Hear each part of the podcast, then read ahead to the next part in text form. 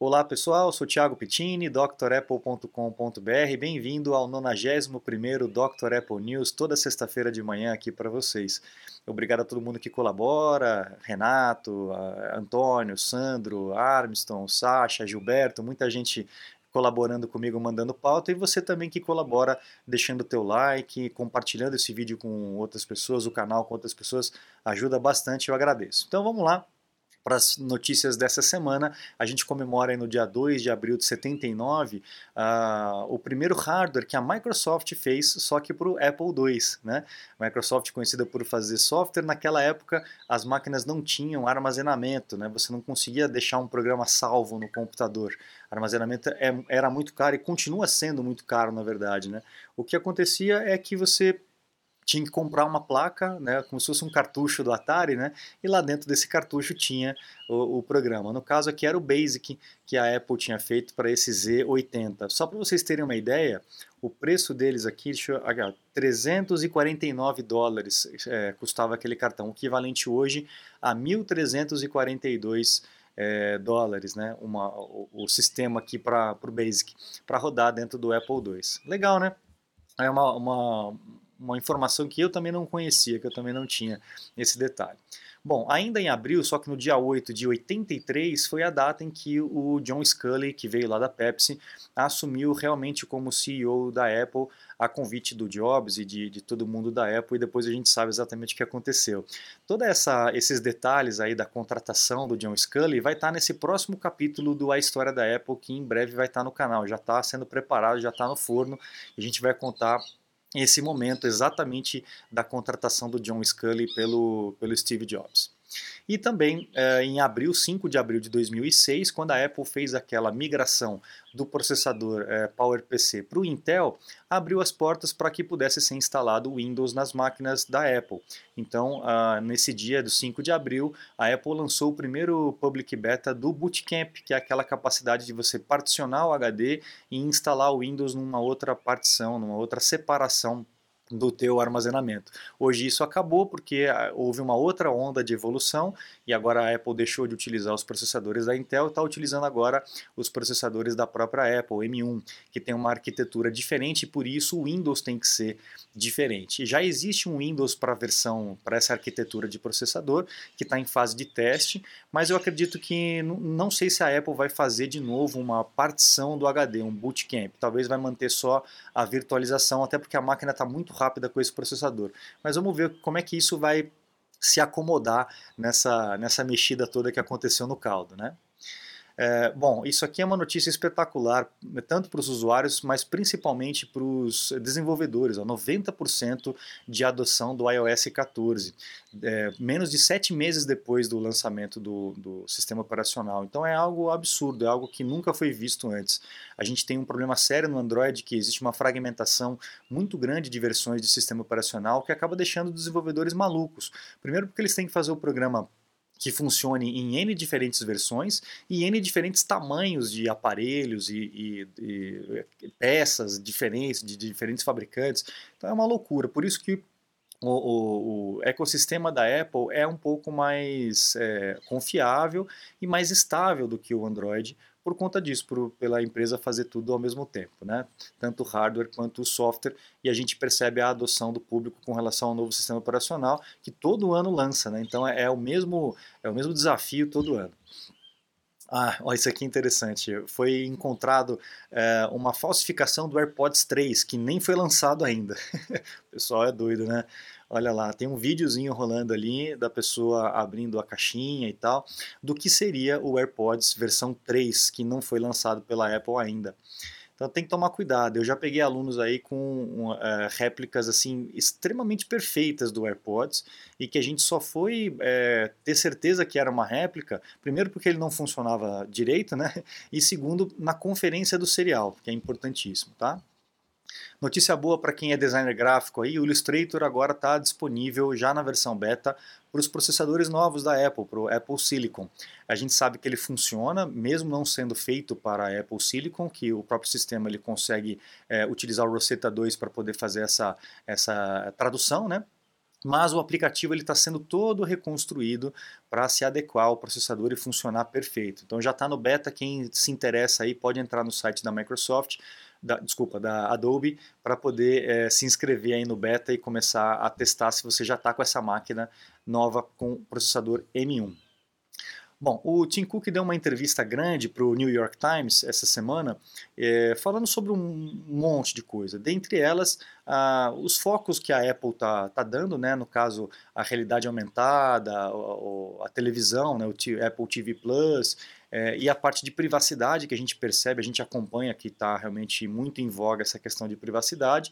E a questão do Apple, ele disse que não é prioridade, mas ele também não disse que a Apple não está fazendo ela deve estar enfrentando uma porção de dificuldades, porque é outra indústria, né? fazer computador é uma coisa, fazer carro é outra coisa completamente diferente. É, tanto que está em busca de parceria, mas ele não disse que o programa morreu. O famoso Titan, projeto Titan, né? A gente não sabe se é esse o nome, ainda é tudo rumor, mas é bem provável que seja. E outra coisa interessante dessa entrevista do Tim Cook é que ele já está pensando aí na sua aposentadoria é, foi perguntado para ele se, se ele está preparado para a próxima década e tal, e ele falou, olha, 10 anos é, acho que é muita coisa. Eu não estou pensando em sair porque eu gosto muito da Apple, é, é a minha vida aqui, já estou aqui há 23 anos, né? Ele dizendo, mas é, 10 anos eu acho que é muito tempo, eu, não sei se eu vou chegar até lá. Né? Ele está com 60, então, é, obviamente que de saúde, ele, né, se não tivesse nenhuma intercorrência, ele poderia continuar numa boa, mas eu acho que ele também vai querer curtir um pouco a vida, né, ainda mais a grana toda que ele tem. Bom, pessoal, essa é uma, uma informação bem legal. O, o, o, Find My, ou buscar né, em português, a gente sabe que encontra é, nossos equipamentos e encontra pessoas né, vinculadas ou no seu compartilhamento familiar ou amigos mesmo que compartilham a localização com você. E a gente sabe que está para chegar aí o famoso AirTag, iTag, a gente não sabe o nome exato, que vai utilizar justamente esse serviço. Vai ser um, um tagzinho, uma, uma, tipo uma pastilhinhazinha que você vai poder colocar no, na mochila, num cachorro, é, no carro, na moto, enfim, algum, algum equipamento seu, alguma coisa sua, para você poder rastrear. Você vai nomear ele aqui no, no aplicativo e você vai conseguir rastrear é, é, onde que está esse localizador. O legal, o mais legal é que a Apple vai abrir essa tecnologia para outras empresas que podem que estão fazendo esse mesmo localizador, o mesmo AirTag. Então você não pode, não vai precisar comprar o AirTag da Apple para poder aproveitar esse serviço. Outras empresas também vão poder se aproveitar disso. Né? Então, existe uma empresa chamada Tipolo, né? Tipolo OneSpot, e, e uma outra chamada Tile, né? já são concorrentes aí da Apple, antes da Apple entrar no, no, no mercado, mas eles vão funcionar aí é, com equipamentos é, third party, como a gente chama. É, bom, a, a gente estava falando de privacidade, né? E foi descoberto é, essa semana aí no, na, na internet, na, na área negra da internet aí, um vazamento de 553 milhões de usuários do Facebook. É, de acordo aí com, com, o que foi encontrado ali, é mais localizado na, na América do Norte, né, os Estados Unidos, uh, Reino Unido e Índia. 11 milhões no Reino Unido, 6 milhões na Índia, 32 milhões nos Estados Unidos, enfim, é, quase, 600, quase 560 é, milhões de dados do Facebook foram divulgados. E o que, que foi divulgado? Foi divulgado uh, a conta e o número do telefone das pessoas que está vinculada a, a, essa conta. A, o Facebook disse que esse é um vazamento antigo de 2019, que esse furo, essa brecha do sistema já foi corrigida, mas não sei por que essa base de dados voltou à tona aí na internet e é óbvio que muita gente vai aproveitar é, essa numeração aí com o nome da pessoa, é, às vezes até o e-mail da pessoa e o telefone da pessoa. É, com essas informações, uh, eles conseguem é, dar bastante dor de cabeça para a turma. Então fique atento com relação é, às informações, tá?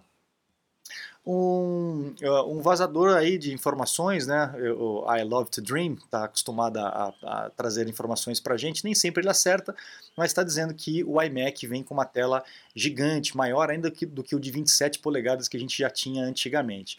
É, esse é um rumor já antigo, já recorrente, estavam falando aí de talvez 32 polegadas, ou quem sabe vem até maior do que 32, né?